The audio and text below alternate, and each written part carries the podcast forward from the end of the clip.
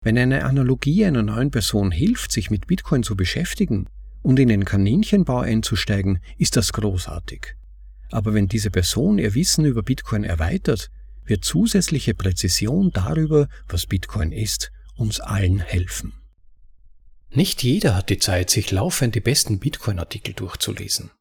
Aber zum Glück gibt es uns. Wir lesen sie dir vor.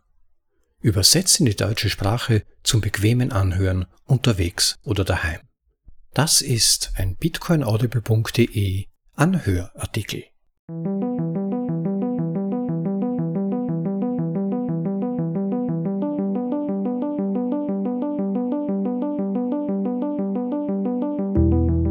Willkommen zur Folge Nummer 76 von bitcoinaudible.de, dem Podcast mit den besten Artikeln aus dem Bitcoin Space.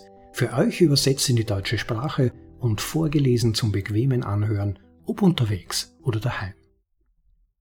Wieder einmal möchte ich mit der heutigen Vorlesung Bezug auf einige aktuelle Diskussionen in der Bitcoin-Community nehmen, und zwar geht es um diverse Vergleiche und Metaphern, die für Bitcoin verwendet werden, die aber mitunter zu Missverständnissen und Fehlkonzeptionen, also fehlerhaften Vorstellungen darüber, was Bitcoin tatsächlich ist, führen können.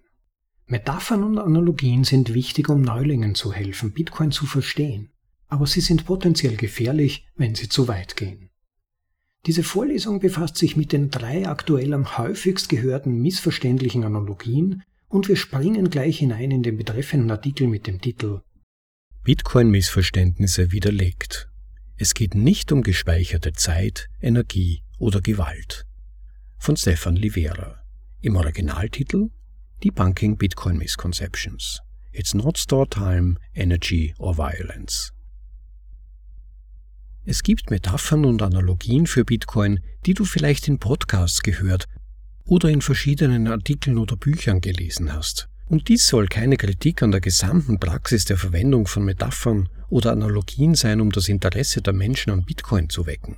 Aber ein schlechter Rahmen für das Verständnis von Bitcoin kann zu Fehlern in der Art und Weise führen, wie wir von dort aus über Bitcoin denken. Wenn Menschen die Metaphern zu wörtlich nehmen, machen sie unweigerlich Fehler in ihren Überlegungen über Bitcoin. Betrachten wir zunächst dieses Zitat darüber, ob alle Metaphern falsch sind. Ein Zitat von Eugen von Bohm-Barwerk. Denn es wäre ein absurdes Unterfangen, jede nicht wörtliche korrekte Redeweise aus der Sprache der Wirtschaftstheorie zu verbannen. Es wäre reine Pedanterie, jede Redewendung zu verbieten, zumal wir nicht den hundertsten Teil dessen sagen könnten, was wir zu sagen haben, wenn wir uns weigerten, jemals auf eine Metapher zurückzugreifen. Eine wesentliche Voraussetzung ist, dass die Wirtschaftstheorie den Fehler vermeidet, eine praktische Gewohnheit, die um der Zweckmäßigkeit willen gepflegt wird, mit der wissenschaftlichen Wahrheit zu verwechseln. Ende des Zitats. Es ist also klar, dass nicht alle Analogien schädlich sind. Aber wenn man sich um Genauigkeit bemüht, darf man die Metapher nicht mit der echten wissenschaftlichen Wahrheit verwechseln.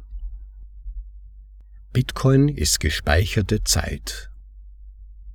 Die populäre Vorstellung, dass Bitcoin unsere Zeit speichern kann, ist eine allzu verallgemeinernde und ungenaue Metapher.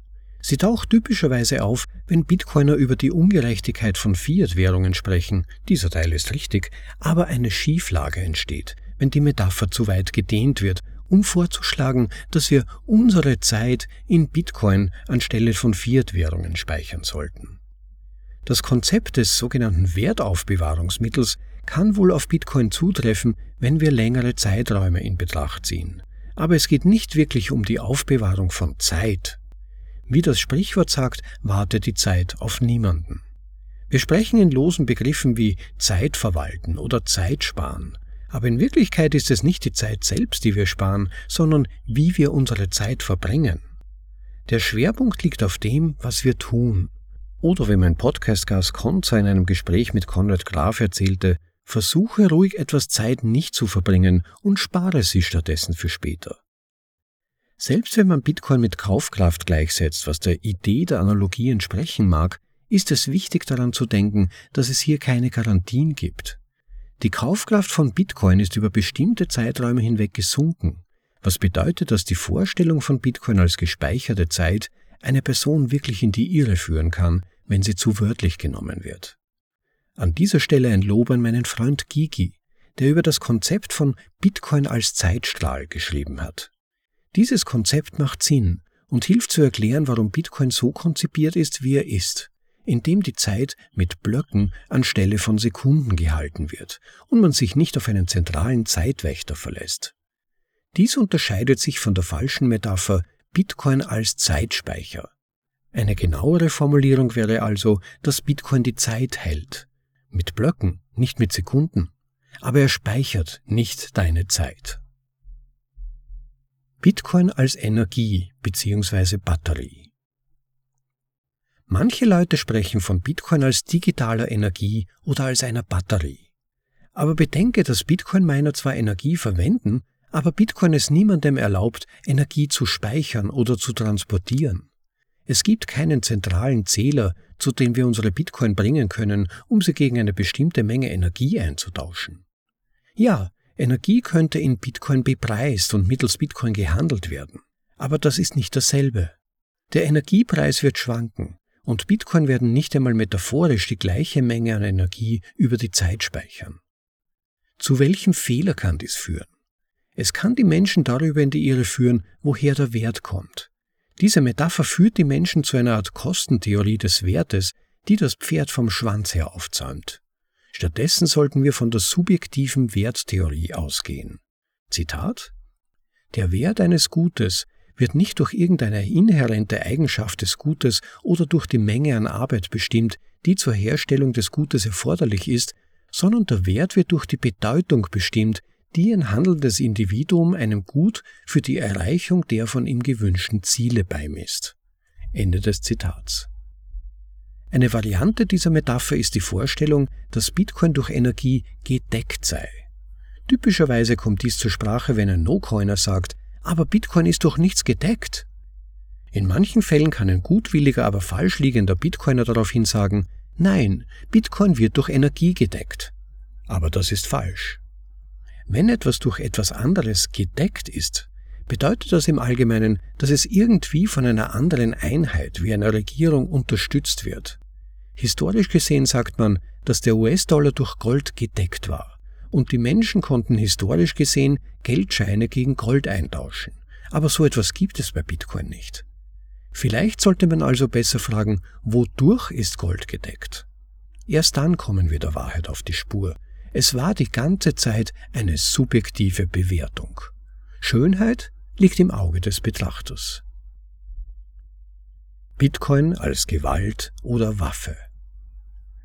Einige Leute wollen Bitcoin als eine Art digitale Gewalt oder in jüngerer Zeit als eine Waffe und Teil eines sogenannten sanften Kriegsprotokolls darstellen. Aber das ist eine grobe Fehldarstellung dessen, was Bitcoin ist.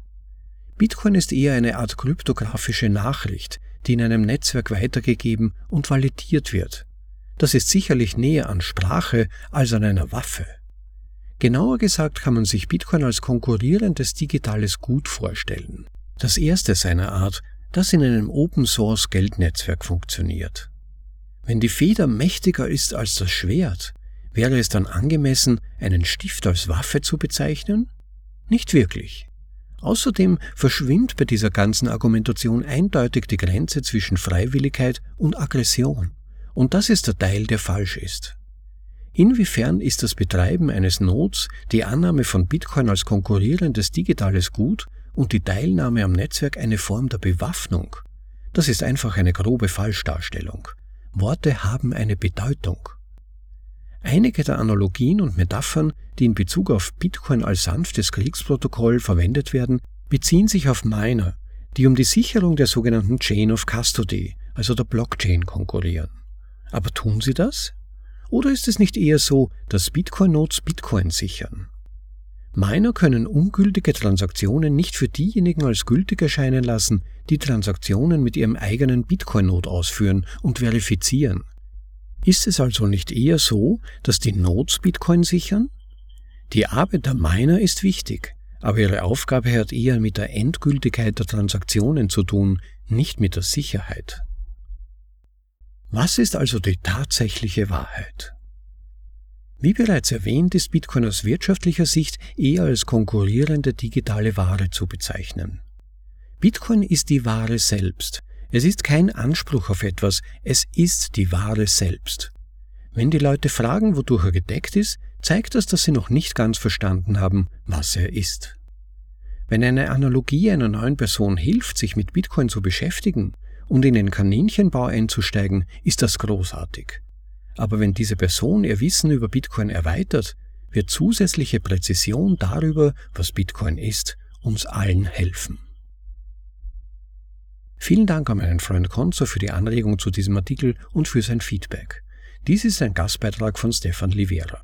Die geäußerten Meinungen sind ausschließlich seine eigenen und spiegeln nicht notwendigerweise die von BTC Inc. oder dem Bitcoin Magazine wider. Das war Bitcoin-Missverständnisse widerlegt. Es geht nicht um gespeicherte Zeit, Energie oder Gewalt. Von Stefan Livera.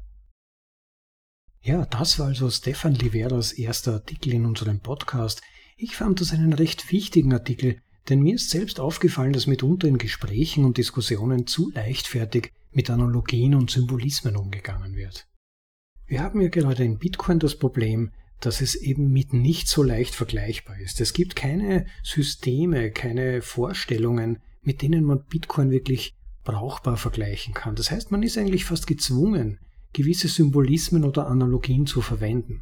Insofern ist die Versuchung, die entsprechende, natürlich vollkommen nachvollziehbar und keiner von uns kommt drum herum, so etwas zu verwenden. Das Problem ist nur, dass derartige Dinge dann sehr leicht zu Selbstläufern werden. Für Einsteiger sprechen wir dann häufig in einer viel zu blumigen Sprache, finde ich manchmal. Und mal ehrlich, wer der Bitcoin noch nicht versteht, kann schon nachvollziehen, was es bedeutet, wenn jemand wie Michael Saylor bei all den großartigen Gedanken, die er sonst hat, sagt, Bitcoin ist digitale Energie. Oder wenn jemand so verkürzte Statements wie, ich habe mir das extra für euch rausgesucht, auch um ihm da kein Unrecht zu tun, wie Jason P. Lowry sagt, Bitcoin is actually a new type of digital age electro-cyber warfighting technology. Also Bitcoin ist eigentlich eine neue Form von elektronischer Cyberkriegsführungstechnologie des digitalen Zeitalters. Ich würde eigentlich eher vermuten, dass solche Formulierungen bei den meisten Menschen sogar instinktiv Abwehrreaktionen auslösen. Oder dass sie einfach geistig aussteigen mit einer Art von Gefühl wie, äh, ich kann diesem Menschen dann nicht mehr folgen, was meint er eigentlich? Ganz sicher aber kein Gefühl, dass man damit etwas zu tun haben will. Und das ist dann natürlich kontraproduktiv. Dabei sind derartige Vergleiche aber natürlich, wie gesagt, meistens gut gemeint. Und wenn man Leuten wie Jason Lowry oder Michael Saylor mal in ihren mittlerweile doch ja einigen ausführlichen Interviews und Vorträgen folgt, dann werden ihre Gedanken ja durchaus nachvollziehbar. Versteht mich richtig, mir geht es keinesfalls um Political Correctness, also in irgendeiner Form von massenkompatiblem Framing von Bitcoin. Es kann ja auch nicht darum gehen, sich an die Masse anzubiedern oder Konflikten aus dem Weg zu gehen. Ja, ich würde sogar sagen, dass Konflikte rund um Bitcoin unvermeidbar sind, weil Bitcoin selbst einfach zu revolutionär und kompromisslos ist, als dass Konflikte vermeidbar wären. Aber umgekehrt hilft es eben auch nicht, blumige Formulierungen zu verwenden, die eben entweder niemand nachvollziehen kann oder die die eigentlichen Sachverhalte zu stark verkürzen. Denn dann kommen wir in Gefahr, die gleichen Fehler zu machen, wie die Leute, die die Sachverhalte eben Bitcoin kritisch verkürzen. Eben zum Beispiel mit der Aussage, Bitcoin würde Energie verschwenden oder wäre langsam oder ähnliche verkürzte Floskeln. Persönlich hat mich da der Ansatz von Jordan Peterson, das ist dieser kanadische Psychologe, von dem ihr sicherlich auch schon gehört habt, sehr berührt.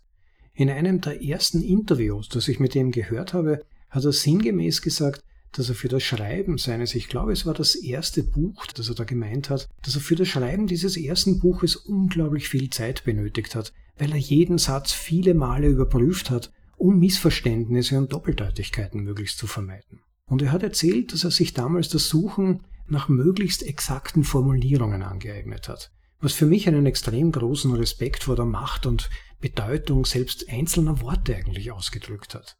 Vielleicht sollten wir gerade in einer Zeit wie heute, in der unglaublich viel Geplapper produziert wird, nicht verlernen, genau hinzuhören, aber eben auch selbst danach streben, genaue und möglichst exakte Sprache zu verwenden. Ich bin dann natürlich durchaus auch selbstkritisch. Beim Lesen von Stefans Artikel musste ich unweigerlich darüber nachdenken, ob ich zum Beispiel auch selbst in einem meiner Kommentare vielleicht so leichtfertig eine der Formulierungen verwendet habe, die im Artikel genannt sind. Ich hoffe natürlich nicht. Aber wie gesagt, deshalb lade ich aber auch immer wieder ein, Kommentare zu hinterlassen. Gemäß der Devise Don't Trust Verify, das gilt natürlich auch für meine Kommentare, vertraue nicht, prüfe selbst. Das heißt, wenn euch auch nur Flüchtigkeitsfehler auffallen, weist mich gerne darauf hin und ich werde dann nachdenken, wie ich das vielleicht im Nachhinein dann noch korrigieren kann oder euch darauf hinweisen, falls mir wirklich ein grober Lapsus unterlaufen sein sollte. Ja, danke an das Bitcoin Magazine und Stefan Livera für diesen Artikel. Großartiger Artikel und wichtiger Artikel, wie ich finde. Und bezüglich der Grundlagenartikel möchte ich auch wieder mal daran erinnern, auch mal bei unter Anführungszeichen älteren Folgen reinzuhören. Ältere ist relativ, der Podcast selbst existiert erst seit einigen Monaten, das heißt so alt sind die tatsächlich nicht, aber die meisten Artikel, die ich vorlese, sind Grundlagenartikel, sowie Artikel, die meiner Erfahrung nach beim Gesamtverständnis und zum Finden von tieferen Zusammenhängen helfen. Insofern zahlt sich das Nachblättern auf unserer Website bitcoinaudible.de mit Sicherheit aus. Danke auch den Spendern bei dieser Gelegenheit, die uns über GetLB, das ist ein Link auf unserer Website bitcoinaudible.de, in unsere Bitcoin Lightning Wallet gespendet haben. Ich möchte mal wirklich einen Dank aussprechen. Da gibt's immer wieder einige von euch, die regelmäßig sogar etwas spenden auch vereinzelt ein bisschen größere Spenden. Das finde ich wirklich ganz toll und äußerst motivierend, muss ich sagen. Und nicht zuletzt aus diesem Grund möchte ich mal einen kleinen Bewerb starten. Wer bis Ende Juni dieses Jahres am meisten gespendet hat, kann auf Wunsch im Podcast genannt werden. Das ist optional, also wer es nicht will, der muss natürlich nicht, kann aber seinen Namen oder seinen Nick angeben, aber er hält auch 50.000 Sites zurück. Na, wie wäre das? Vielleicht fühlt sich der eine oder andere von euch motiviert. Gebt euch also einen Stoß, probiert die Lightning-Spendefunktion auf unserer Seite bitcoinaudible.de aus und gebt etwas Energie oder Liebe zurück, wie man so schön sagt. Das würde mich wirklich freuen. Ja, und wer es verabsäumt hat, bei dieser Folge den Like-Button zu drücken oder vielleicht sogar noch nicht einmal registriert ist für regelmäßige Updates, dann klickt bitte jetzt diesen Like-Button und natürlich, wer es noch nicht getan hat, klickt bitte auch jetzt Subscribe, damit ihr immer die neuesten Folgen vorgeschlagen bekommt. Das hilft dem Podcast, aber natürlich auch euch selbst, denn dann verpasst ihr keine Folge. Und was sollte Schlimmeres passieren, als dass einen eine einzelne Folge nicht interessiert, aber wenigstens versäumt ihr keine. Ja, liebe Leute, liebe bitcoinaudible.de Fans und Zuhörer und hochgeschätzte Podcast-Abonnenten, es war mir eine Freude und eine Wohltat, dass ihr dabei wart. Freut mich wirklich für jeden, der sich reinklickt bei jeder Folge. Und ich hoffe, ihr habt noch einen schönen Tag, genießt das Leben, freut euch dran. Zeit ist wertvoll. Ciao, bis zum nächsten Mal. Euer Rob.